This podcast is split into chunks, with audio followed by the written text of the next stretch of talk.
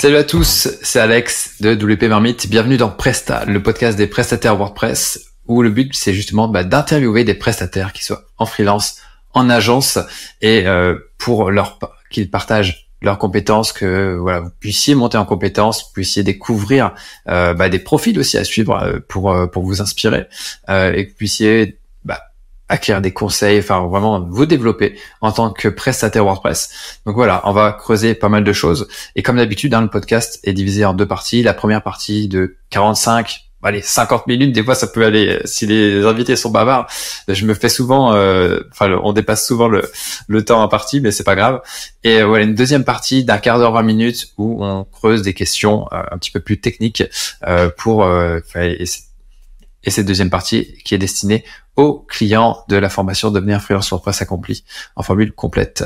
Euh, donc euh, voilà ce que je peux vous dire. Comme d'habitude, hein, au bout de cet épisode, vous devez euh, vous devez connaître le, un petit peu la chanson. Et donc euh, bah voilà, comme je disais, pour l'épisode 7, on reçoit Florian Truchot, euh, qui était directeur technique de l'agence Fantassin, qui n'existe plus à présent, mais à l'époque, voilà, vous bossiez sur euh, pas mal de, sites pour des startups, des PME, etc., des, grosses boîtes. Euh, Florian est aussi un fan de Gutenberg de la première heure. Euh, juste avant de commencer, il m'a dit que voilà, il a, avait fait une mise en production de Gutenberg avant même que Gutenberg sorte officiellement. Donc euh, c'est vous dire. Et, euh, aujourd'hui, euh, il est freelance auprès de bah, d'agences pour les aider à s'industrialiser.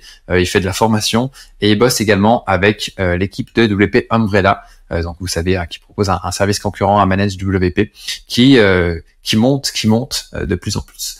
Donc voilà, bienvenue Florian, et on va pouvoir attaquer avec bah, une question, on va dire d'intro. Bah, est-ce que tu peux nous raconter un petit peu ton parcours? Dans l'épisode là, on, on, va noter que voilà, tu t'es d'abord lancé en freelance, après tu es passé en agence et là tu reviens en freelance. Donc est-ce que tu peux nous raconter un petit peu ce, euh, ce, ce déroulé, un petit peu comment ça s'est passé ton ta carrière WordPress, on va dire? Bah, merci pour l'invite déjà et euh, pour euh, faire un bref euh, autobiographie de ma part, euh, je suis passé par un DUT de mécanique qui n'a strictement rien à voir. J'ai évolué après dans une, euh, une école d'art où j'ai appris de la 3D et de la ligne. Et du coup, euh, en fait, je suis complètement autodidacte dans la partie dev.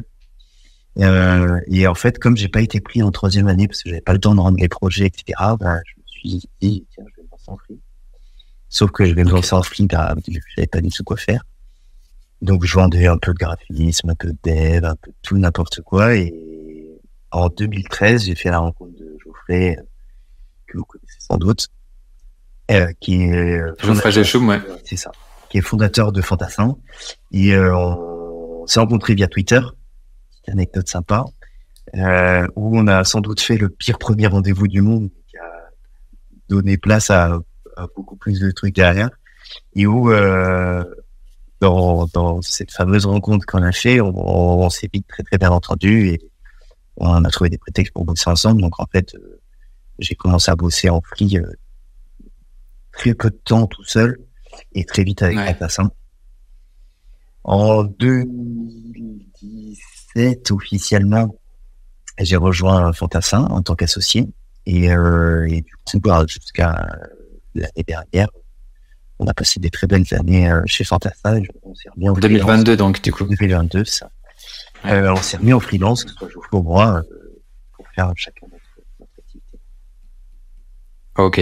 Parce que du coup, vous aviez plus envie de continuer Fantassin, c'est quoi le bah, En fait, l'embryon a été euh, Geoffrey qui voulait changer euh, de voix et euh, hmm. brièvement, on s'est juste pas mis d'accord sur euh, des rachats de parts et des l'aspect l'aspect euh, pécunier quoi. Mais en tout cas, ça n'a pas altéré notre relation ou quoi que ce soit et on reste en bon terme, pas de souci là-dessus. Bon, on a juste décidé de faire les choses à faire et de refaire notre activité chacun de notre côté sans, sans grief. ok, ça roule. Super. Génial.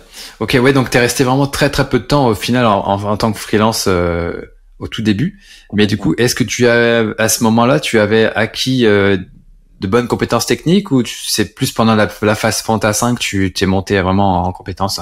Eh ben, je pense que j'avais des bonnes bases quand j'étais en free et bah clairement, enfin, la collab qu'on a eue où j'étais encore en free mais où euh, je bossais à je ne sais pas combien de pourcents pour Fantassin euh, bah, m'a fait monter en compétences énormément. Je faisais énormément de conférences à droite à gauche pour aussi m'aider à changer de point de vue sur certains trucs.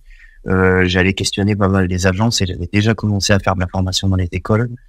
Et ah ceux qui font un peu de formation savent que du coup, c'est le meilleur moyen d'apprendre que de vulgariser le métier qu'on essaye d'apprendre aux autres. Et, euh, et en fait, c'est enfin un peu un groupe boulga tout ça qui a fait que euh, je suis assez vite monté en compétence et que euh, enfin chez Fantassin, j'ai essayé d'animer un espèce de pôle qualité tech ouais. où on se revendiquait ben, pour faire des sites de qualité au sens la qualité c'est de la qualité de code, c'est de la qualité de relation client, etc., etc. Ok. Et, et puis c'est vrai même chez Fantassin, tu, enfin il y avait aussi une veille, tu faisais, tu faisais des lives euh, pour partager les, les, nouveautés de Gutenberg. Donc tu étais vraiment super impliqué dans le, enfin, t'allais au fond des, des, choses, tu, tu parcourais le, euh, comment dire les, euh, donc le, le make, c'est-à-dire le, les notes de, de développement, je sais pas comment on pourrait appeler ça, euh, de, de, de WordPress, de Gutenberg, etc. pour pour disséquer tout ça et, le partager euh, euh, dans des directs. Ouais, complètement. C'est en fait c'était euh, à l'initiative d'un nouveau projet qu'on voulait monter qui était le club. On voulait vraiment réunir une communauté chez Fantassin et bon, c'est pas forcément un truc qui a pris en tant que tel, mais en échange on, voulait faire des, des, petites conférences thématiques. Donc ça a commencé sur Meet où on s'enregistrait le midi, le vendredi midi où on partageait des thématiques qu'on aimait bien. Et puis petit à petit, le mardi matin, moi, j'avais deux trois colis qu'il fallait que je récupère, etc. Et du coup, bah, j'étais un petit peu bloqué chez moi et je me suis dit, bah tiens, je vais appuyer sur le bouton play de Twitch et puis euh, je vais commencer à faire ma veille en live. Et, euh, en fait, c'était hyper intéressant parce qu'il y a, il y avait deux trois aficionados qui me suivaient euh, et, et qui téléchargé pas mal avec euh, dans le chat et qui, qui me poussaient un petit peu dans le retranchement à chaque fois et c'était hyper intéressant.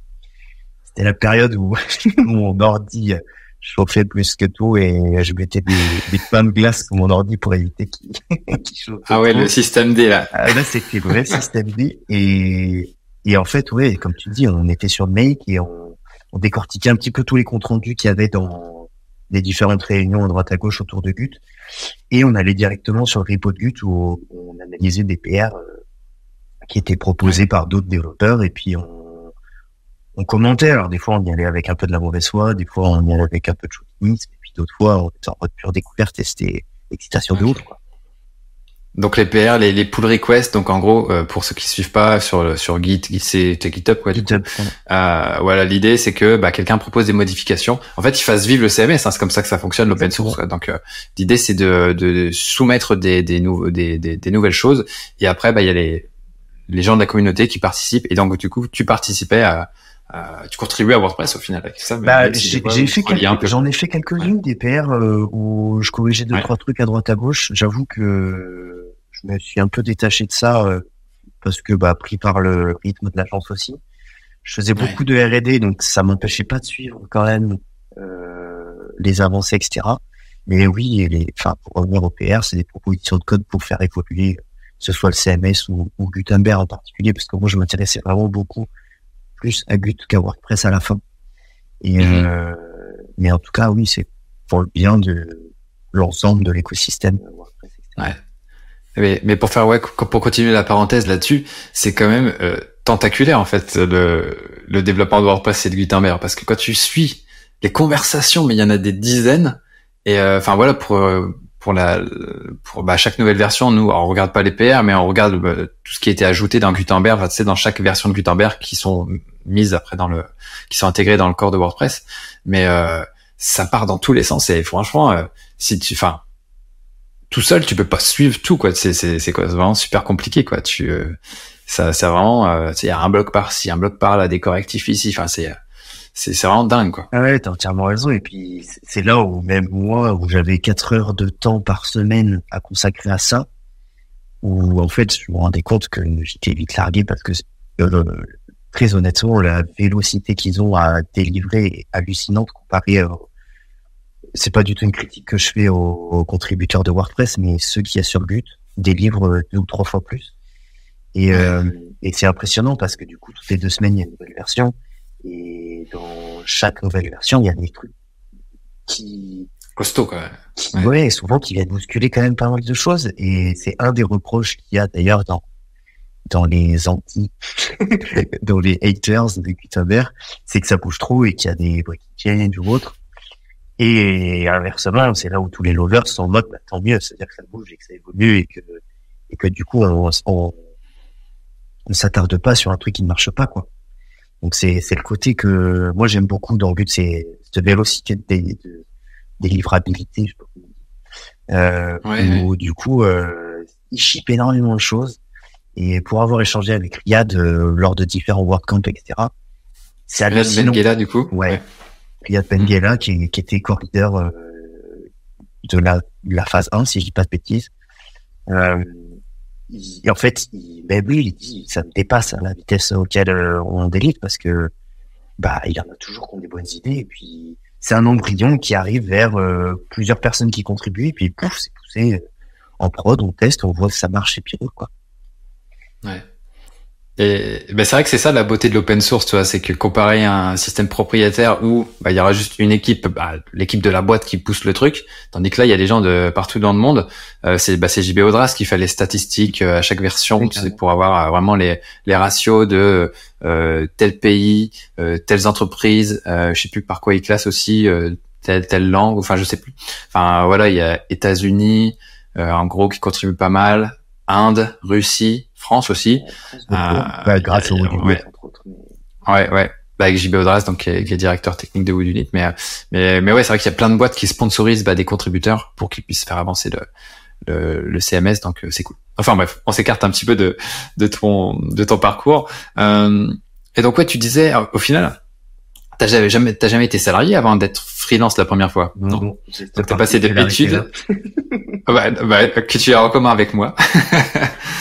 Euh, ouais, du coup, euh, études, euh, direct, euh, saut dans le grand bain freelance, agence Fantassin. Et euh, donc du coup, ouais, ça a duré combien de temps Fantassin? Tu m'as dit 2017, 2022, c'est ça? la, Fantassin a été créé en 2013. Et okay. coup, sur la clôture en 2023 officiellement. Parce que ouais, ok. C'est pas clôturé de manière administrative. Et en tout cas, il n'y a, okay. a, plus personne en Fantassin Ok, ça roule. Et, voilà. et du coup, ouais, devant. Ok. Ok, super. Euh, et du coup, euh, donc comme voilà, comme je le disais dans l'intro, vous bossiez pour des startups, euh, PME, grandes boîtes, donc euh, pas des pas des petits projets. Oui. Est-ce que tu peux nous en nous parler un petit peu de ça, un petit peu le carrément. En fait, on avait un on avait un parti pris qui était le ticket d'entrée du site. Qui était... En fait, on s'est vite détaché de ce qu'on faisait en freelance euh, Geoffrey et moi, ouais. quand on bossait entre guillemets ensemble au début et on avait deux activités freelance, même si Fantassin était déjà là et le nous était déjà posé. Euh, en réalité, on bossait l'un avec l'autre. Et, euh, et en fait, on, on faisait souvent des sites à 6, 7K et puis on était déjà comme des dingues devant ces trucs-là parce que bah, c'était mm -hmm. le début et qu'on avait l'impression de, de révolutionner le monde avec, avec cette balle dans la poche. Et en fait, on s'est vite rendu compte que bah, dès qu'on veut apporter un peu de conseils, euh, un peu de réflexion un peu plus détachée de la production, bah, que ça prend du temps et que ça a beaucoup de valeur. Euh, okay. Et que du coup, on commençait à vendre de plus en plus de valeur au fur et à mesure des projets. Et on se détachait du jour homme pour euh, essayer de vendre de plus en plus bah, d'ateliers ou de... En fait, on appelait atelier un peu tout n'importe quoi. Euh, ça pouvait être des ateliers de co-conception, ça pouvait être des ateliers de marque, ça pouvait être des ateliers tutoriaux, ça pouvait être des ateliers techniques, de découpage de projets, euh, etc. L'idée, c'était de ces ateliers de toujours avoir un livrable, parce que du coup, c'est ça qui, entre guillemets, faisait foi pour le client.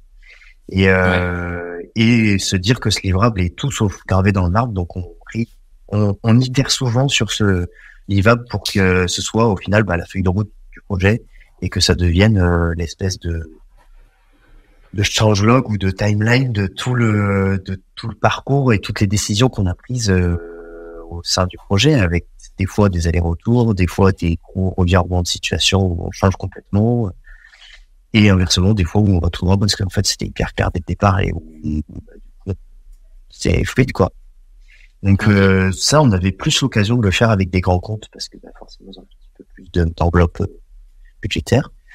Mais pour autant, euh, on a pu bosser avec des belles startups euh, qui avaient aussi cette dynamique-là de se dire, bah, ils n'ont pas la vérité, nous non plus, et venez, on va confronter nos points de vue, on essaie de faire grandir un petit peu le, le, le public. Et en vrai, c'était hyper intéressant de, de voir qu'il y avait beaucoup de gens qui étaient ouverts à ça. Et après, ben, pour les PME, on était sur des, des PME déjà bien établies, on, on prenait pas de, enfin, c'est pas qu'on les prenait pas, mais c'est que souvent, en termes de persona client, ça correspondait pas forcément à notre ticket d'entrée qui était euh, des sites autour de 25-30 k. Ok. pour pour des sites vitrines. Donc euh, typiquement, on filtrait un petit peu à ça malheureusement ou heureusement, j'en sais rien, mais en tout cas, ça nous a permis de, faire des projets où on prenait le temps de bien faire les choses. Mhm. Ouais, puis de pas travailler à perte, c'est-à-dire de, de prendre, voilà, travailler sur des, des projets avec un budget moindre et puis euh, patiner et puis se rendre compte que voilà, au final personne n'est content parce que le client n'est pas content parce que il, est, il a pas ce qu'il veut, vous vous êtes pas content parce que justement il n'y a pas assez de budget et euh, au moins comme ça c'est, mais c'est euh, mais du coup, c'est plus parti peut-être de l'initiative de Geoffrey de partir sur des, un positionnement comme ça, Bah, au tout euh, départ, plus haut niveau. bah, au tout départ, euh, en fait, le positionnement était même agence créative WordPress, et ça, c'était le positionnement de Geoffrey. En- Enfin, c'est à son initiative et ça a été assumé par tout le monde. Moi, le premier, parce que je suis issu de comme d'art, donc, euh, je vais pas enlever le, je vais pas enlever mon appétence au, au design, mais du coup, le, le positionnement a été clairement annoncé par Geoffrey et puis assumé par tout le monde très vite, euh, à tel point que en fait les devs qu'on avait étaient souvent issus d'écoles hybrides, voire écoles d'art. Euh, je pense à. Jonathan et Maïté, Maïté qui était en reconversion de design, et puis euh, Jonathan euh, qui sort des Gobelins, euh, qui ont été, enfin, deux personnes qui ont énormément, énormément fait bouger les, les choses chez Fantassin et qui étaient dans la technique, enfin qui sont dans la technique encore aujourd'hui, mais qui ont un background qui est culture design au sens. euh, Enfin, peut-être qu'il faut que je précise que quand on disait design, en fait, chez Fantassin, on, on parlait quasiment jamais de graphisme ou d'aspect visuel. On parlait vraiment de la conception au sens euh, anglo-saxon du terme, tout design. Ouais, ouais. Designer, ok, Exactement. carrément. Et du coup, on faisait autant de design graphique que de design technique. Et, et c'est là où Oui, bien structurer le projet pour euh, qu'il soit le plus efficient possible, que les mises à jour euh, soient les, les...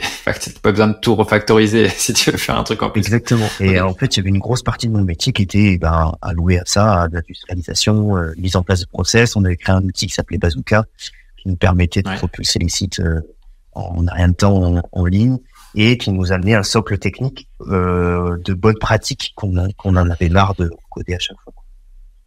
Ok.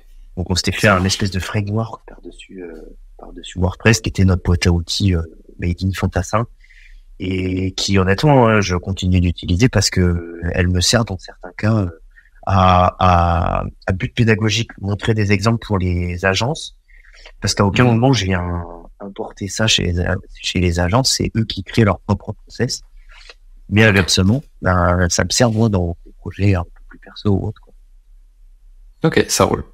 Euh, du coup, ok, bah il y a eu la phase Fantassin qui est passée, et après là tu me disais que tu es retourné dans un statut de freelance, et bah voilà, j'imagine que c'est le même type de la même typologie client que tu continues de servir. Et- Après tu m'as dit que tu passais beaucoup de temps sur VP Umbrella, ce que donc là c'est un petit peu euh, startup, euh, ce qui est une autre expérience aussi. Complètement. En vrai, aujourd'hui, je me focus vraiment sur deux, enfin, deux moyens. J'appelle ça Mhm. des moyens parce que du coup, euh, c'est pas forcément des typologies de, de structures ou boîtes ou tout ça. Euh, mais euh, j'ai euh, bah, les copains, chez Umbrella, donc, je kiffe bosser avec eux et j'ai encore pas mal de temps, quasi un mi-temps. Euh, Ok. Je continue de faire un peu de formation.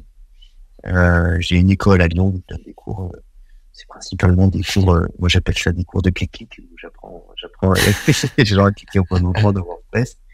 Et je les forme, bien entendu, au, à Gutenberg et au FSE. Sinon, c'est pas drôle. Et, Bah oui, voilà. Il faut, il faut évangéliser. voilà, non. Et je, je prêche un peu ma paroisse quand même. Et après, je bosse euh, principalement avec des agences euh, WordPress euh, établies, euh, où certaines ont en fait déjà euh, beaucoup beaucoup de projets et euh, commencent à peiner à industrialiser des, parties de, de, projets en disant putain mais ça on l'a déjà codé à un endroit, on aimerait bien l'utiliser à, un autre. Mais en fait moi je les aide à structurer ça et à processer ce truc parce que ben des fois eux ils ont des problématiques euh, tête dans le guidon et rythme d'agence qui sont des problématiques de production et ils ont besoin de quelqu'un pour leur sortir la tête de l'eau. Et du coup, bah, je suis cette personne-là. Euh, et des fois, ça prend un peu deux, deux phases. Ça peut être de la montée en compétence en mode, euh, viens, on apprend. On, a toujours fait nos. je prends un exemple d'agence que j'ai déjà formé, où euh, on, a toujours fait nos sites avec ACF, etc. On voit la vague prendre euh, liée à Gutenberg, etc. Bah, comment on fait la transition en fait? Et comme chez Fantassin, on l'avait opéré cette transition en 2018, euh, un tout petit peu avant que Qt sorte officiellement. On utilisait déjà le plugin, on mettait en prod déjà des sites avec. Euh, bah, typiquement, c'est des c'est des embûches qu'on a déjà sur lesquelles on est déjà tombé.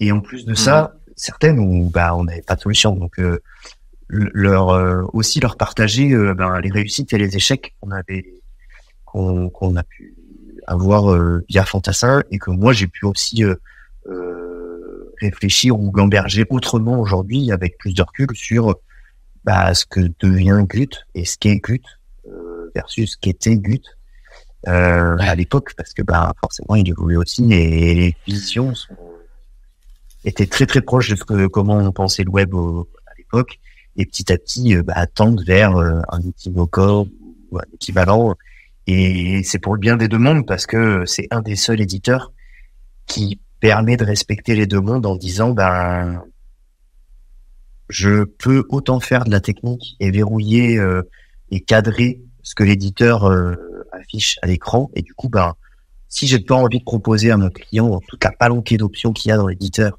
je peux. Et inversement si je veux autonomiser au plus mon client ben du coup ben, je lui propose toutes les options et, les fans Elementor euh, s'y retrouvent ouais, c'est ça. C'est vrai que de plus en plus, hein, il y a, voilà, ils ont ajouté des marges, ils ont ajouté euh, pas mal de choses. Et euh, bon, c'est pas encore parfait parce qu'il y a des choses où tu es obligé encore d'aller dans le code, mais euh, on s'approche quand même, on s'approche. Et, euh, et, puis pour moi, ça le sera jamais parce que euh, mine de rien, ça demande une certaine technicité d'aller toucher à tous ces paramètres parce que ça demande de comprendre sans parler de ce que ça génère en CSS ou autre mais ça demande de mm-hmm. comprendre sur quoi on agit au final. Euh, il y a, enfin, je le vois à une moindre échelle avec mes étudiants. Euh, et ben, peu comprennent euh, dans quel bloc ils sont, par exemple. Euh, dès lors qu'il y a une notion d'inner bloc, euh, des colonnes, des groupes, etc. Malgré que je leur fasse ouvrir le, le, listing des blocs et que je leur dis, ben, naviguez par là parce que ça me paraît plus simple et plus facile à comprendre de savoir ah sur quoi on agit. Ben, en fait, il y en a beaucoup qui se plantent, qui, qui foutent des, des couleurs euh, directement dans un bloc à l'intérieur et du coup qui se, qui se retrouve à copier tous les styles dans tous les blocs au lieu de le mettre dans votre container et ça agit sur tout le monde, etc. Des petites subtilités comme ça où en fait, entre guillemets, c'est de la perte de temps plus que du, de la malfaçon. Euh, ouais, de la mauvaise connaissance de l'outil, du fonctionnement, mais après ça, ça m'évoque aussi le fait que, enfin, ça me paraît entre guillemets grave parce que c'est c'est quand même des, des comment dire des, des, des notions de euh, d'arborescence et de, de structuration. Et c'est pas ça me semble bizarre que ça soit pas acquis tu vois bref. après je, je, je m'adresse souvent moi à des, des profils type euh, communicants etc qui sont très très peu techniques. Mais certains sont allergiques à ça. Et, euh, et justement je l'amène euh, quand je faisais des cours avec Martin qui était mon acolyte avec qui je fais un petit peu de blockchain de temps en temps euh, mhm. On avait on avait un peu cette, cette image de, de, clown parce que on vulgarisait énormément la technique et on, la rendait abordable sous forme de petits jeux, etc. Et, euh, et du coup, les étudiants préféraient euh, venir à notre cours parce que on se marrait bien plutôt que pour apprendre vraiment des trucs.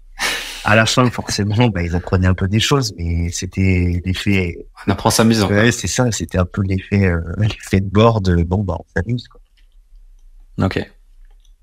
Et, et du coup, tout à l'heure, tu me parlais que tu, tu, faisais de la veille, que tu la partageais en, en, en live. Et euh, alors, dans Fantassin et même maintenant, comment tu euh, comment tu montes en compétence quand tu continues de suivre un petit peu ce qui ce qui est publié? Parce que justement, tu formes, mais toi, comment tu te formes? Ben, je continue à faire pas mal de veille. Alors, euh, honnêtement, bien moins que chez Fantassin où j'avais euh, bah, une, une matinée à louer à ça, plus moi, je m'accordais une à deux heures par jour. Le reste du temps là-dessus, donc forcément, j'en sais beaucoup moins. Je continue d'en faire à hauteur de demi-heure ou une heure par jour euh, parce que bah, ça reste un kiff de, de jeter un peu toutes les nouveautés qu'il y a sur sur le mhm. web et c'est pas que lié à WordPress. D'autant que avec Brena, bah, du coup, je fais d'autres technos que WordPress, euh, entre autres Next.js et euh, et ça demande bah, de rester à niveau sur des technos qui sont différentes de celles que j'avais l'habitude de faire avant chez ouais. Donc je continue de faire beaucoup de veille et c'est ça qui entre guillemets me permet de continuer de former de manière euh, légitime, mm dire, dans le sens où où j'ai pas l'impression d'être outrepassé par ce qui sort ou, ou par ce qui est nouveau dans la tête des gens. Il y a d'ailleurs c'est un, un des, des, fun facts que j'aime de la, la, communauté FR qui sont souvent éblouis par ce que qui sort dans les nouvelles enfin, dans les nouvelles versions de, de WordPress entre autres lié à l'éditeur, mais parce que c'est la partie qui me fait le plus rire. Alors que bah, je suis sans doute euh, moi le plus lassé de ça, dans le sens où bah, j'utilise déjà ces nouvelles fonctionnalités. J'ai le plugin de Gutenberg qui est installé et je les utilise dès que ça sort. Euh, quand bien même euh, il y a des croyances autour du fait que ce ne soit pas stable quand ça sort, etc. Et, c'est un des trucs que, j'aime bien du coup, le, le, double, la double vitesse qu'il y a c'est euh, le côté, euh, bah, moi j'ai le temps d'éprouver du coup ces nouvelles fonctionnalités et quand elles partent euh, dans les nouvelles versions, etc. Parce que faut parenthèse, mais il faut savoir que dans chaque nouvelle version de WordPress, il y a 5 à 6 mises à jour de, de l'éditeur de Gutenberg. Donc forcément, ça amène un lot de fonctionnalités nouvelles, mais forcément, bah, il y en a qui les ont éprouvées avant et, et ça permet du coup de faire cette, cette espèce de passation un peu plus, de manière un peu plus fluide que si je découvrais en même temps. Euh, donc, euh, en tout cas, moi, ça m'aide beaucoup pour la formation, surtout euh, cette veille et, et puis tenir au, au jus et me faire des réflexions qui sont un peu différentes. Un des, une des conférences qu'on avait faites avec Jérémy à Paris, c'était sur justement une des réflexions qu'on se faisait sur c'est quoi le rôle d'un blog. Alors Jérémy, du coup, tu peux, tu peux donner le Jérémy qui du coup, ça me parle pas. Jérémy Dévote de Marigny, si je dis pas de bêtises, pour son famille. Toujours, je sais pas. ok je me souviens pas de. Donc, il se bossait chez Fantassin avec toi, c'est ça euh, Il bossait pas chez Fantassin, il bossait chez euh, Wonderful à, à Montpellier. Et en fait, euh, belle rencontre euh, World Camp génial. qu'on avait co-organisé avec Jonathan, Maxime, bref, toute la petite clique qu'il y avait, enfin tous les Maximes, parce qu'il y avait trois. Euh, et en fait, super belle rencontre euh, au World Camp On a échangé un peu sur euh, différentes manières de faire du WordPress et petit à petit des blocs parce que bon, on s'est rendu compte que WordPress, à échelle industrielle, tout le monde faisait à peu près la même chose.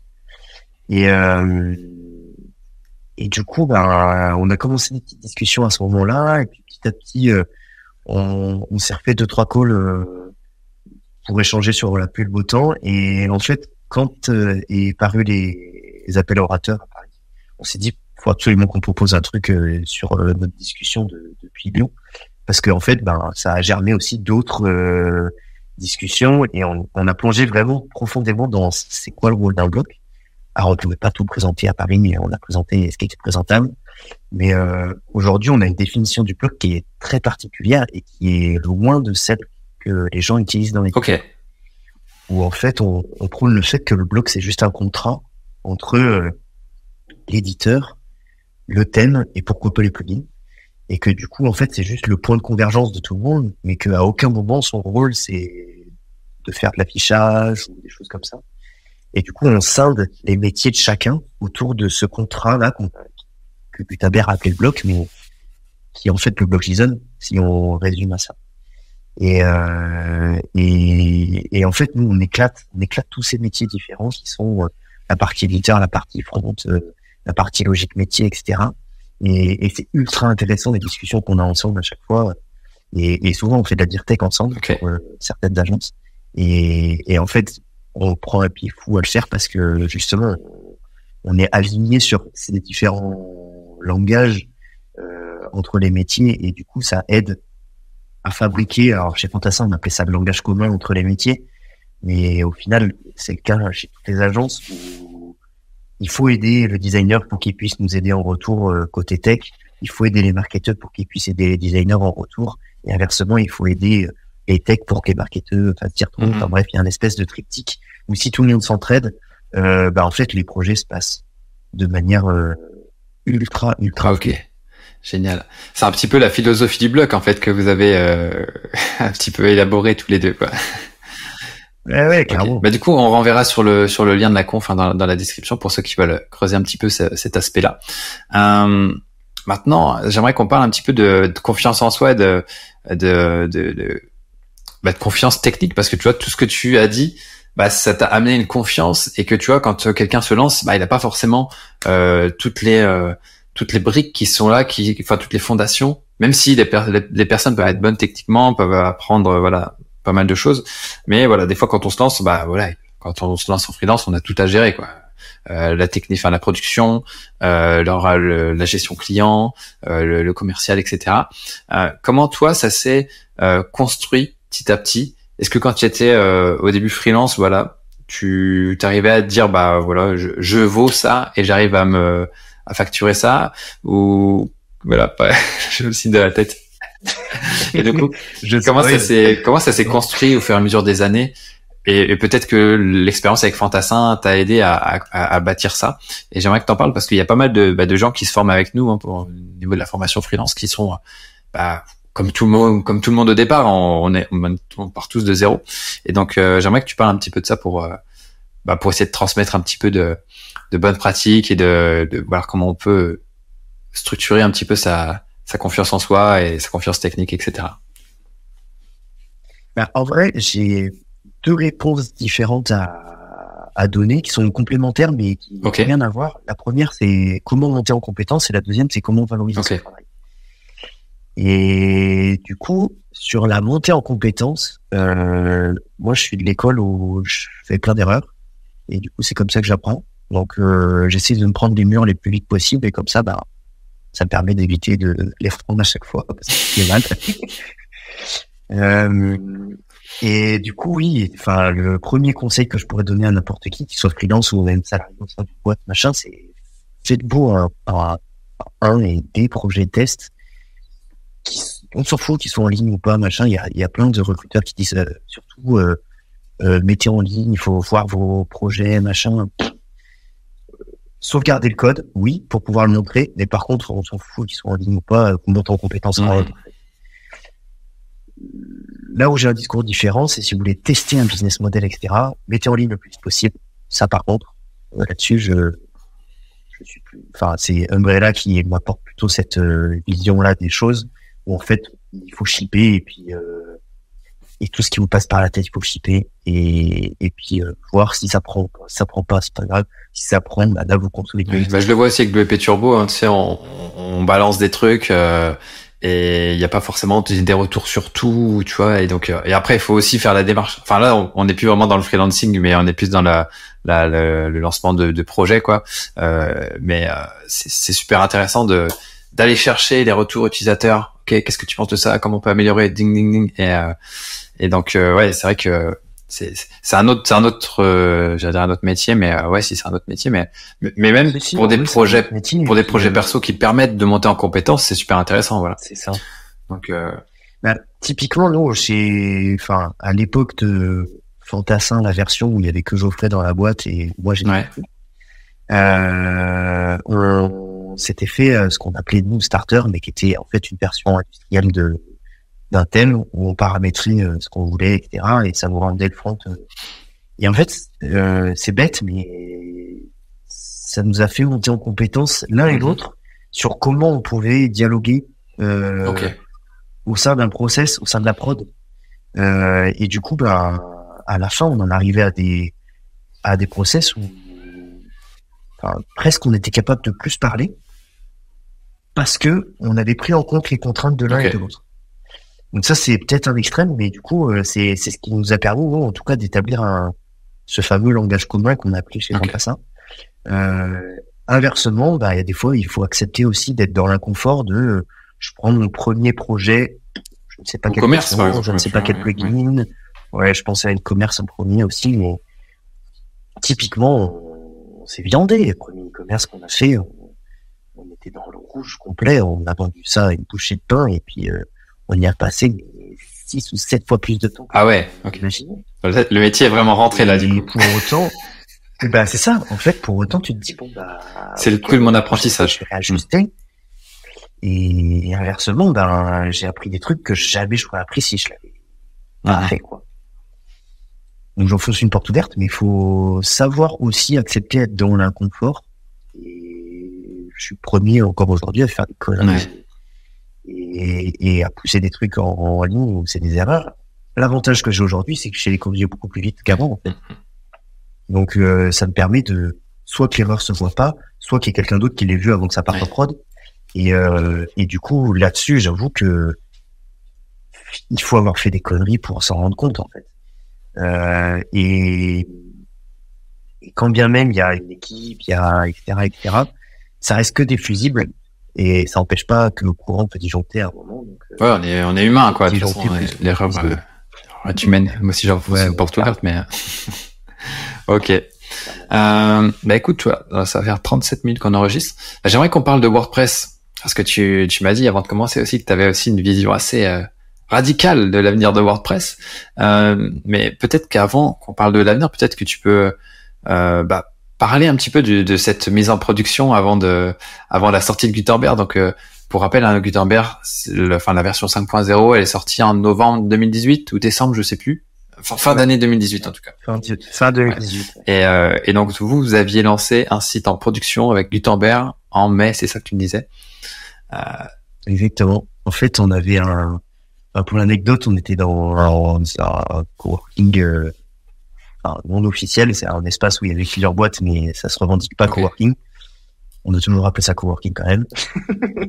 et, euh, et en fait, on avait une, une une boîte juste en dessous de nous qui faisait de la, de la RH et, euh, et de la marque employeur. Et en fait, elle venait de se faire arnaquer par une agence qui avait acheté un, un thème sur forêt à 49 dollars et, euh, et, et, qui leur avait revendu ça à des prix complètement indécents. Design euh, sur mesure, en fait, bien euh, sûr. malheureusement, c'est ce qu'ils ont vendu. Ils avaient juste changé ah là là là parce que bah, il y avait l'option dans le thème et quand je lui montrais ça, forcément, bah, oh punaise comme c'est pas permis.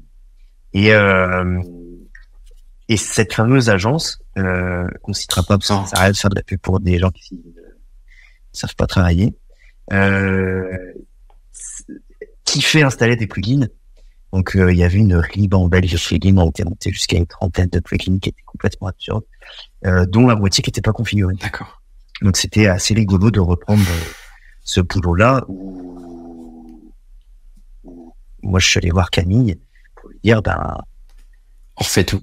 On t'aide. On, vrai, on, on, fait tout et on te demande pas grand chose. C'est pour t'aider, mais par contre, on fait bien, par contre.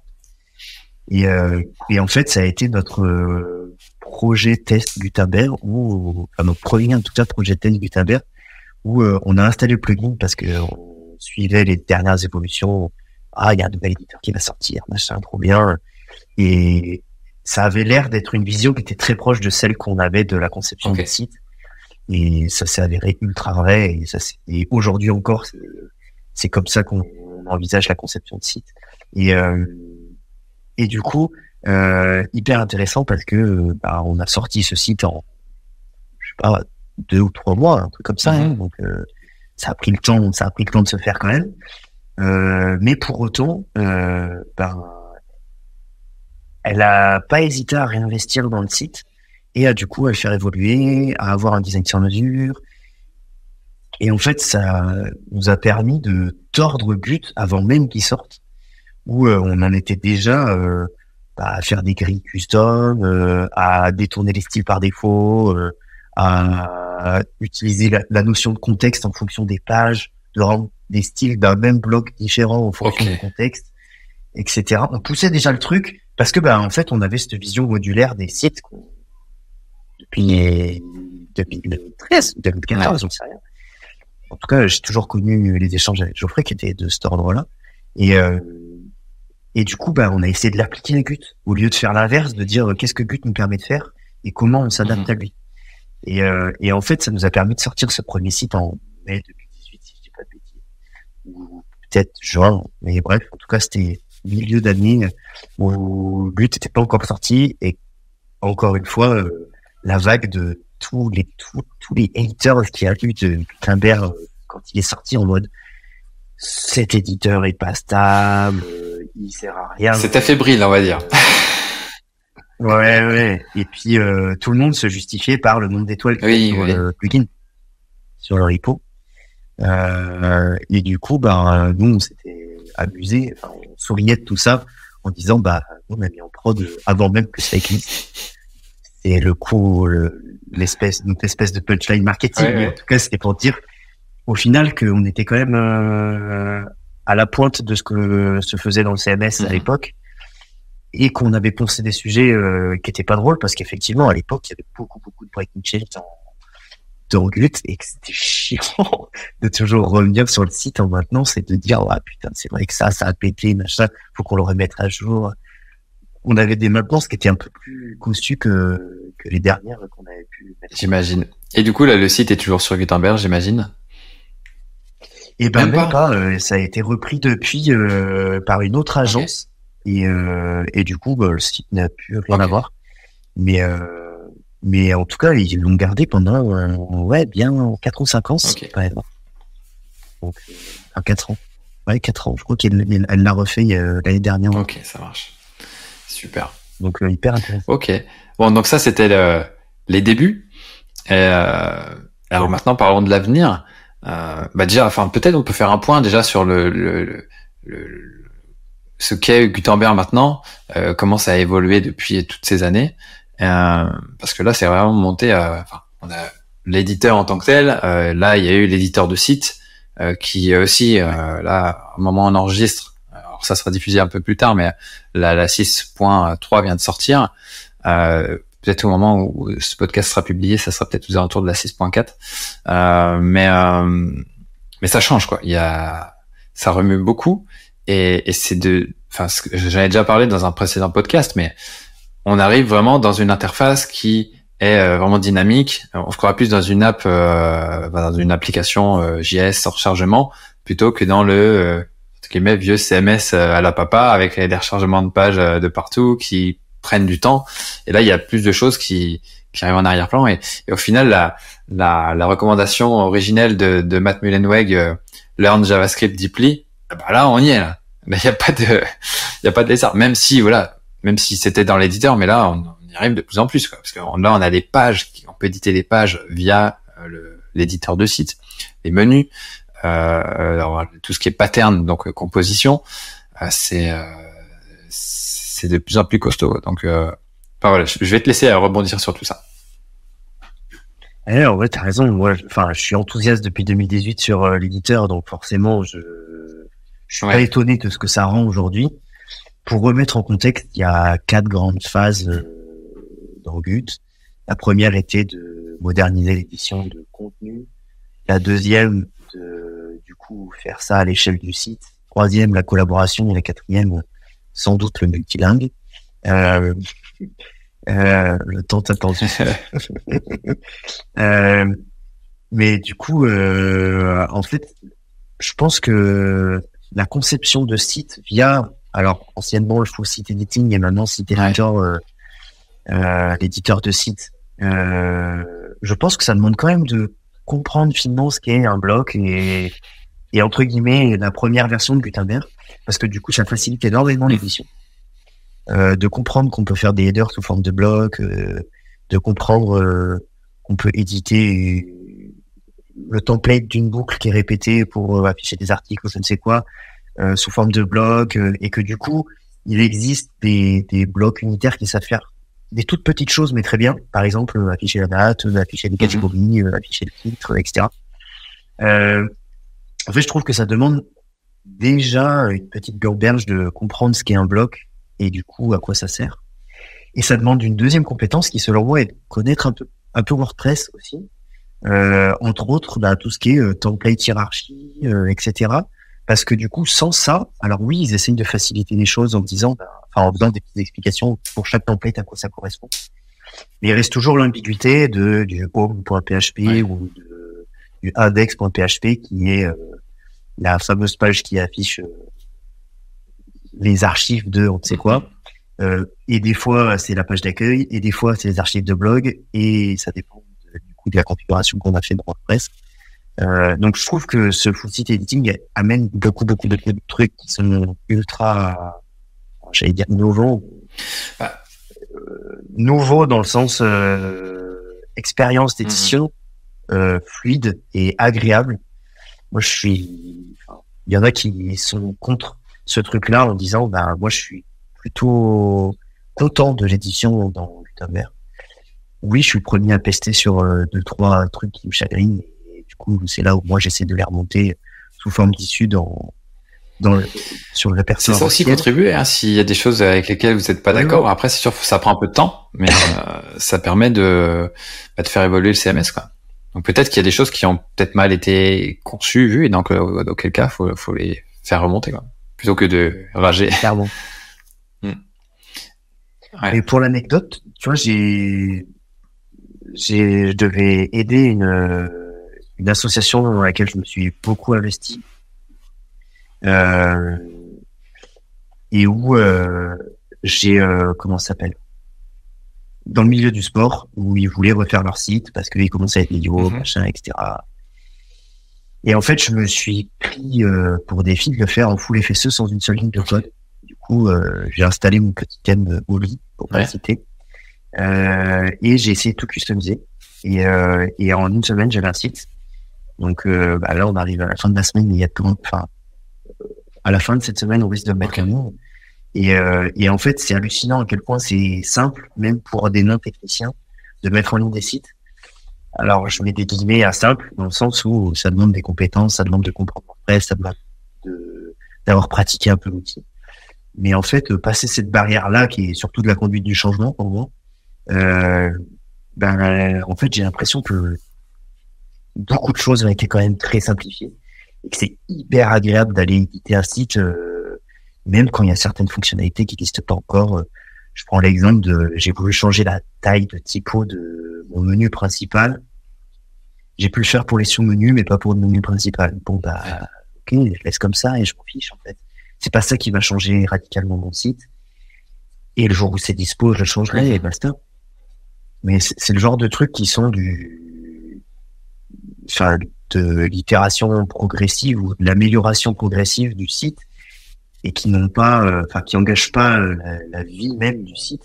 Et en fait, typiquement pour le, le full site editing, je pense que il va y avoir un réel nouveau business des agences de d'arrêter de proposer des sites sur mesure ou de les proposer d'une différente manière. Par exemple, proposer des bibliothèques de blog, par exemple, proposer des, des bibliothèques de patterns sur mesure, etc., etc. Mais ce sera plus le site qui sera sur mesure, ce sera des parties du site. Ok, ça marche. Et, et, pour revenir à Oli, euh, le thème Oli de, de Mike McAllister, euh, c'est super. Enfin, lui aussi fait beaucoup de recherche et développement euh, sur les, euh, la configuration, notamment euh, les, enfin, comment on pourrait appeler ça, une espèce d'assistant, un wizard, quoi, un assistant de configuration dans dans dans l'éditeur de site où tu pourras choisir euh, ton, ton style, etc. C'est euh, alors j'ai pas, j'ai juste vu les, les captures d'écran parce que j'ai pas encore eu le temps de jouer avec, mais euh, waouh, c'est, il montre vraiment, ils essaient vraiment de pousser le truc.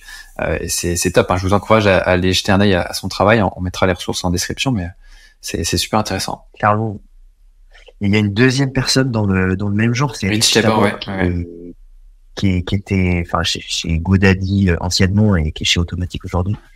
Euh, qui font bouger les lignes de ouf sur euh, Gutenberg parce qu'ils ont des visions qui sont, je trouve, assez créatives et en tout cas déliées de ce que le cadre propose. Et du coup, ça permet de pousser un peu les murs. Euh, et c'est des gens comme ça qui, pour moi, aident, aident énormément la communauté à, à voir cet éditeur pousser. Et du coup, bah, ça bénéficie à tout le monde et en, particulier à WordPress, à la communauté WordPress, parce que ça reste l'éditeur par défaut. Il y a d'autres communautés qui s'en emparent et mm. ça fait. Oui, mais pour revenir à Rich Tabor, et ça fait un moment qu'il était dans la communauté WordPress. Il avait lancé une bouteille, une, il avait lancé une boutique de thèmes qui s'appelait euh, Thème euh, Beans. Non. Non, j'ai un doute. Euh, thème, oui, ça devait être Thème Beans. Euh, il avait lancé aussi euh, Coblox, qui était une bibliothèque de blocs, donc une des premières, je crois. Euh, après, donc il s'est fait racheter sa boutique euh, par euh, GoDaddy. il a lancé aussi un truc qui s'appelle Iceberg, qui personnalise totalement l'éditeur. Enfin voilà, allez voir ce que fait Rich Tabor. c'est vraiment quelqu'un à suivre. Et donc ouais, après il, a bossé chez GoDaddy, il est parti. Et là, je crois qu'il bosse chez Automatic maintenant, si je dis pas de bêtises. Donc voilà, il y a aussi Nick Diego à suivre qui est qui est assez cool qui a lancé euh, une extension qui s'appelle euh, Blog Visibility. J'arrête pas d'en parler. Donc, euh, et qui est devenue d'ailleurs gratuite entièrement. Et il bosse aussi chez Automatic maintenant. Donc euh, voilà, pas mal de, de, de personnes à suivre euh, dans, dans l'écosystème, on va dire Gutenberg, évolution de WordPress. Mais, mais du coup, on n'a pas encore parlé de l'avenir de WordPress. Et il faut que tu nous, tu nous, oh, voilà, on arrive à la fin du podcast. Là, faut que tu nous donnes un petit peu ta vision euh, ta vision de l'avenir de WordPress. Donc voilà, tu disais voilà, il y a, il y a les différentes phases qui vont arriver, collaboration notamment avec la même la, la refonte de l'administration qui va qui va pas mal changer. Euh, mais toi, tu vois encore plus loin. Est-ce que tu peux nous, nous, donner un petit peu tes pronostics? Bah, Typiquement, ce, cette refonte d'admin, euh, je l'annonçais déjà dans mes veilles de but il y a ça fait déjà un an et des mois. Parce qu'en fait, il y avait déjà les prémices de ça dans le site editor, de quand on vient éditer les templates, euh, etc il y avait ce nouveau système de table qui arrivait et je dis mais putain ça serait quand même pratique qu'on ait ça pour éditer les articles ou autre. Ils ont pris euh, l'autre partie pris du coup pour euh, éditer les articles ou autre, mais au final on arrive quand même à la refonte de l'admin et je trouve que c'est très bien. Et, et moi mon, avis est un peu plus tranché sur l'avenir parce que euh, je crois en un truc qui, qui risque qui, qui, risque de fâcher certains, mais je pense que les thèmes, euh, les thèmes WordPress vont disparaître. Euh, ça a été une de mes compositions d'ailleurs de conf à Biarritz. Pas été retenue, mais du coup je la, ferai sans doute euh, ressurgir à, d'autres WordCamp. Où euh, mon point de vue par rapport à ça, c'est que euh, le site editor commence à devenir un outil de design qui est peut-être pas aussi complet que Figma et je pense pas que ce soit le but, mais en tout cas qui est adapté à l'édition de site. Euh, et plus ça va, plus on s'oriente vers un outil de no-code. Et je pense que du coup, euh, ben, on sera capable de switcher d'apparence, et je vais pas dire de thème du coup, d'apparence de site, euh, sans cette notion de thème, parce que du coup, ça sera euh, la notion qui existe déjà de global styles, de style par bloc, et ou de paramétrage que les développeurs auront embarqué euh, dans ce qu'est le thème aujourd'hui, mais qui pourrait être dans des plugins ou ailleurs, ou dans des blocs patterns directement. Il y a pas mal de recherches euh, qui se font dans, en ce moment sur comment est-ce qu'on crée des variations de couleurs un peu plus simplement délier des global styles. Donc, dans les global styles, on a déjà la possibilité de faire des styles de thème. Mais là, ils font des recherches pour le faire au, au niveau du bloc. Et du coup, je trouve que c'est l'état de l'art de ce que pourrait être la enfin, entre guillemets, l'état de l'art de ce que pourrait être la personne, l'hyper personnalisation et de ce qu'on pourrait amener en disant, bah, en fait, euh, on vient t'embarquer ta charte graphique et on est capable, en plus de ça, de l'improve sur euh, bah, des parties de. Ouais, donc on parlerait plus de charte graphique plutôt que de thème. Tandis que là, c'est vrai que dans la version actuelle d'un thème, on a quand même une notion de structure euh, qui, qui, est incluse dedans, tandis que là on aurait vraiment plus la, la ouais vraiment le, bah, en gros le, les polices et encore tu vois là il y a les polices qui vont être intégrées dans Gutenberg, il va y avoir ah, donc le, je sais pas comment on va appeler ça un gestionnaire de police où tu, tu choisiras tes polices, peut-être que tu pourras envoyer tes propres polices euh, dedans. Euh, j'ai pas eu le temps de trop creuser de ce côté-là, mais je sais que ça arrive. Euh, donc voilà sur la première version qu'ils font déjà c'est avec les Google Fonts, c'est plus facile voilà ouais. aujourd'hui. Mais je, mais je pense qu'à terme, bien sûr, qu'on pourra uploader nos propres polices ou aller les importer depuis euh, des services payants type mm ou autre. Et, euh, et, et, pour moi, c'est, c'est l'évolution logique de ce que permet euh, un outil de conception de site. Euh, dans le sens où bah, c'est les premières choses qu'on a envie de personnaliser. euh, c'est euh, se mettre euh, au bout de la charte de, du site pour qui on fait, donc de l'entreprise, de l'association, de n'importe quelle mhm. structure. Et, et, pour moi, oui, il y a vraiment cette notion de comment rendre identitaire un site qui est du design graphique pur et dur. et du coup, euh, j'ai l'impression que cette notion de thème disparaît. Pourquoi je dis ça? Parce qu'en réalité, bah, le site éditeur a déjà euh, enlevé la partie template hiérarchie, donc qui est la base de comment on construit des sites aujourd'hui. Euh, ouais. Il y a les thèmes euh, et cette notion-là qui qu'on devait coder auparavant dans les classiques thèmes en PHP, il l'avait déjà euh, scindé en disant ben, vous pouvez la sortir en HTML et du coup vous copiez-coller vos blocs en HTML et on les rendra tels quels dans l'éditeur. Ça, c'est la partie FSE si on veut embarquer des templates qui sont déjà euh, avec du contenu. Euh, et je pense que demain, en fait, cette notion de bloc pattern va, va faire émerger des trucs euh, hyper puissants où, euh, bah, entre autres, sur les le directory des blocs patterns de WordPress officiel, euh, on pourra les piocher nos headers, nos footers, nos intérieurs de Trouver les structures au lieu de les, créer de zéro, quoi. Thème, bah, enlever. Exactement. C'est-à-dire que la structure viendra se caler à l'identité qu'on aura proposée à l'intérieur de notre global style ou style guide ou euh, design system ou je sais pas mhm. comment on l'appelle. Mais en tout cas, euh, on aura cette notion d'identité qui est notre espèce de charte graphique il y a la notion de structure qui viendra coller à cette identité. Ouais, dans, dans le sens où on peut, on pourra mettre plusieurs structures sur la même identité et ça automatiquement euh, prendra forme, quoi. C'est pas euh, tandis que là c'est lié ou alors on peut changer des couleurs, on peut changer des trucs, mais euh, là ça, ça ça prendra en compte bah voilà parce que des fois tu as des entêtes, ils sont plus ou moins épais, etc. Donc euh, euh, tout à fait. Ouais, intéressant. Ouais. Et pour et pour justifier ce truc, en fait, je, enfin, je le sors pas de mon chapeau en disant euh, je suis au magicien, c'est que j'ai lu une une discussion qui était ouverte sur le repo que je trouvais hyper intéressante, qui était en fait comment est-ce qu'on peut garder la structure de tous les changements qu'on a fait dans le FSE dès lors qu'on change de thème? Parce que du coup, aujourd'hui, c'est le thème qui apporte euh, beaucoup de d'opinions par rapport à, au mm templating, à l'apparence. Et en fait, ils réfléchissent énormément à si je switch de thème, comment est-ce que j'impacte le moins possible la structure que j'ai déjà mis en place, que j'ai déjà personnalisée. Et pour moi, la suite logique, c'est de dire bon bah du coup comment cette structure elle s'adapte au style en tant que tel, à l'identité que j'ai mis en place. Donc, bah la notion de thème, euh, ce sera qu'une notion de paramétrage et peut-être que le thème se résoudra à être un. Ouais. Peut-être on appellera ça toujours thème, mais le concept qui y aura derrière, ça sera plus la, plus la même chose du tout ça sera peut-être plus que du paramétrage. Oui, ça sera un, ouais, comme tu disais, un, un fichier de configuration que tu appliqueras sur la structure que tu auras créée avec des, des compositions. Ok, ok, super intéressant. Bah, dites-nous ce que vous en pensez en commentaire ou, sur les réseaux sociaux euh, quand vous écouterez ce, cet épisode parce que bah, on a, je suis aussi intéressé par pour voir votre euh, votre ressenti par rapport à tout ça. Et euh, bon, là, ça va presque faire une heure, mais j'ai envie de rebondir encore une fois tant que tant que j'étais au, bout du fil.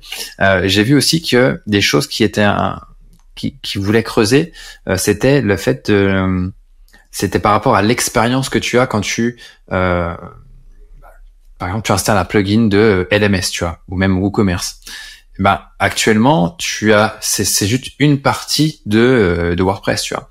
Mais ce qui serait vraiment cool ça serait d'avoir euh, que que le plugin en quelque sorte prenne euh, prenne la main. Enfin je pas vraiment prenne la main mais euh, puisse on va dire être juste une surcouche à WordPress et que WordPress soit le, le truc qui fait tourner la mécanique.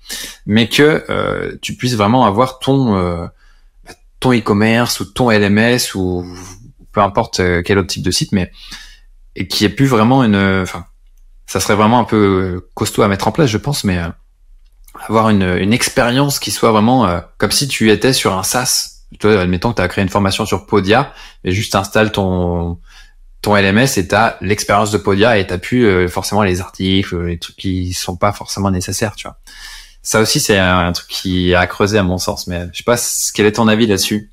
Ouais, pour moi ben, pour moi, c'est un chantier qui est, monumental dans le sens où, pareil, j'avais lu des, des, choses similaires où ils essayent d'unifier euh, la, l'expérience au sein de WordPress en disant, ben, en fait, si les plugins ont de moins en moins de style à eux et se détachent de leur, leur marque, enfin, leur identité euh, visuelle, au final, on aurait l'impression que c'est WordPress qui propose tous ces services, etc. Quand bien même c'est les plugins qui porteraient les, les fonctionnalités ou autres, ça, ça créerait une immersion qui est un peu plus consistante entre les écrans. Euh, et enfin, moi, je suis entièrement d'accord avec ça, surtout quand on voit bah, la palanquée de notifications qu'on peut avoir euh, toutes les couleurs euh, quand on active deux ou trois plugins différents. je suis hyper intéressé pour, pour voir les évolutions qu'il y a de ce côté-là, mais j'avoue que enfin, pour moi, ça a chantier. Après la phase 4, quoi, du coup. Je ne sais pas comment ils peuvent le tacler. Bah, j'ai l'impression que c'est c'est un, un, chantier qui est, qui est vraiment parce que enfin, qui est vraiment huge au sens où où ça demande en fait de d'enlever l'identité des plugins, de continuer de faire fonctionner ces plugins dans le CMS euh, malgré tout, et que tout ça soit au sein de l'expérience euh, full city editing ou Gut, peu importe. Euh, donc ça veut dire que tous les plugins se mettraient à faire du JS parce que aujourd'hui le la principale technologie qu'il y a derrière euh, site editing ou Gutenberg, je différencie pas les deux, euh, ça reste du JavaScript.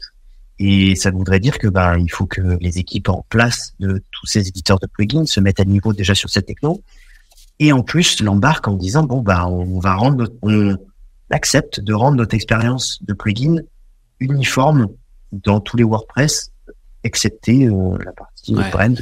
C'est ouais. C'est c'est c'est clair, c'est clair. Mais en tout cas côté utilisateur, ça serait vraiment cool.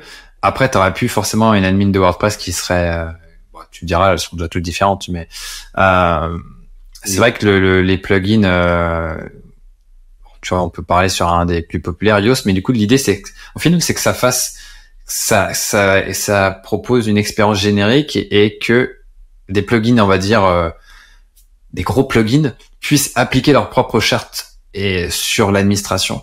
Ça, ça, serait vraiment intéressant. Un, un, truc, un truc que, à l'inverse où je trouve que c'est positif, ce, toute cette réflexion et les, les, différentes conséquences que ça peut avoir. Une des conséquences que je trouve positives, c'est le fait que ça pourrait permettre d'avoir un cadre de développement pour euh, des plugins qui commencent, entre autres, ou qui sont nouveaux, ou qui veulent débuter un nouveau étendre de mhm. fonctionnalités de WordPress. Euh, Aujourd'hui, ok, on a le système de hook qui permet de se brancher un peu où on veut dans le cycle de vie de WordPress et du coup d'altérer ou d'améliorer les, les, comportements. Mais en fait, euh, je trouve qu'en termes d'expérience, on n'a pas de boîte à outils en mode euh, euh, tiens, j'aimerais reprendre. Euh, en fait, j'aimerais ne pas avoir de chat graphique parce que j'ai pas le temps pour ça. Euh, et j'aimerais du coup adopter celle de WordPress qui me convient largement. Ben, en fait, on a aujourd'hui, il y a pas peu d'outils qui permettent de faire ça. Et en fait, d'avoir une, bibliothèque de composants qui nous permettrait d'avoir, je sais pas, euh, du drag and drop, euh, des, des boutons tout faits, un, loader, euh, etc. Ben, en fait, je trouve que ça mènerait une boîte à outils chez les, éditeurs de plugins, mhm. côté tech en tout cas, hyper intéressante, et que cette boîte à outils soit personnalisable. Et du coup, bah, changement de couleur, changement, je, je ne sais quoi, pour adapter ça un peu plus à l'identité, mais mais c'est vrai que ça reste un chantier euh, énorme. Ok, donc WordPress cette belles années devant lui encore. Oui, oui, je, je m'inquiète pas trop pour eux. Super. Euh, donc continuons donc sur les, les habituelles euh, questions de, de, de fin d'épisode. Euh, bon, la première question c'est de demander euh, quel est ton constructeur favori, mais je pense que voilà ça va être vite répondu, comme dirait l'autre. voilà. Euh, plugin SEO. Yoast, plugin de sécu euh, bah Aujourd'hui, j'en ai, j'aime pas du tout l'expérience que tous les plugins de sécu euh, proposent. Et un peu par défaut, je dirais SecuPress parce que franchouillard, mais mais pour autant, je, il y a des choses que je change. Ok. Euh, plugin de perf. Ok. On reste euh, à la maison. plugin de formulaire? J'ai le mien. Ok. J'en avais marre, j'en avais marre de tous ces plugins de formulaire qui me génèrent des, des choses que je ne veux pas. Il y avait trop de, trop de ramifications, trop gros trucs. Euh. trop de bruit et en fait peu qui sont réellement compatibles avec Gutenberg. Ok. Donc ceux qui se disent être compatibles avec Gut ou qui ont copié l'interface de Gut. C'est juste un bloc quoi, qui c'est des blocs qui affichent un truc. Souvent c'est un bloc qui affiche tout le formulaire, alors que moi j'aimerais réellement composer mon formulaire à l'intérieur Ok. de Gut. Et, euh, et du coup, bah, j'ai Tu connais le plugin qui s'appelle Formality? C'est un Italien qui a fait ça. Je t'en- Vous pouvez aller jeter un œil. Ah, ouais. Euh, Il a fait ça un peu sur son temps libre, mais euh, je l'ai testé sur un site comme ça que j'ai lancé, mais c'était plutôt cool. Euh, ok. Euh, Est-ce que tu as des, euh, des recos de, de plugins pour euh, dont tu te sers pour développer ou c'est des assistants, des, Ah, on va faire la par Gut peut-être on va faire la pub pour les copains, mais ils étaient là. quoi. Ok. ok. Et euh, est-ce que tu as un autre plugin incontournable que tu tu t'installes régulièrement? Bah, en dev, j'ai tout le temps au Query Monitor. Quand, quand je débug euh, ici, tout machin, en vrai, c'est Windows, le Mhm. truc. Et, euh, et sinon, euh, un que j'utilise souvent parce que rarement supporté par euh, WordPress, ou en tout cas, il faut pour ça, c'est SVG Support ou des équivalents pour pouvoir uploader des SVG directement dans, dans Ça marche. Tu passes pas par un petit snippet, tu préfères le, le, le plugin plus simple? J'avoue que le plugin me fait du sanitize de sécurité Ah, à ok. plein point et que ça m'intéresse. Enfin, c'est pas que ça m'intéresse pas de creuser comment c'était, etc. C'est juste que j'ai rarement pris le temps de faire et, que les, les plugins de 10up ou de ou équivalent, en vrai, euh, faut Ok. que je regarde. Euh, bon, thème favori Peut-être que t'as parlé de Oli tout à l'heure, mais euh, tu- Bah, je dirais lit parce que j'ai testé ré- l'as récemment, fait, quoi, mais comme, c'est- je- comme j'ai une culture de thème Voilà. sur mesure, euh, je préfère commencer de zéro. Ok, ça marche, super. Bah écoute, c'est top. Euh, merci pour toutes tes réponses et cette. euh, bon, au final, on a aussi philosophé hein, sur euh, sur euh, WordPress et Gutenberg. Euh, donc euh, c'était vraiment cool. Euh, merci de ta participation. Euh, mais toutefois, voilà, c'est pas terminé. On va faire un petit bonus avec euh, Florian euh, pour euh, voilà les questions de la seconde partie pour euh, voilà parler un petit peu de de prestations. On en a parlé d'ailleurs un petit peu au cours de l'épisode, mais on va essayer de creuser ça un petit peu plus. Mais euh, voilà, si vous avez apprécié en tout cas cette, cette première partie, mettez une note euh, ou voilà un pouce, peu importe où, où vous écouterez ce- cet épisode. Et puis, bah, si vous avez besoin de vous former à wpchef.fr, si vous êtes euh, vraiment au début de votre carrière de, de freelance ou de prestataire, euh, vous pouvez aller aussi sur WP Marmite Pro pour avoir des, des formations avancées sur, sur WordPress. Et puis, si jamais vous avez besoin d'un coup de main technique, hein, wpsitter.com/fr, euh, on, on est là euh, en, secours. En tout cas, vous retrouverez toutes les informations liées à cet épisode sur euh, presta.fr slash 7, parce qu'on est à l'épisode 7, vous serez redirigé sur la marmite. Et euh, bah, tout est en description aussi si vous êtes euh, sur YouTube. Voilà, voilà, j'ai fini le, speech de fin. Merci encore une fois, Florian, et je te dis à tout de suite pour la partie 2. Ciao. Merci à toi.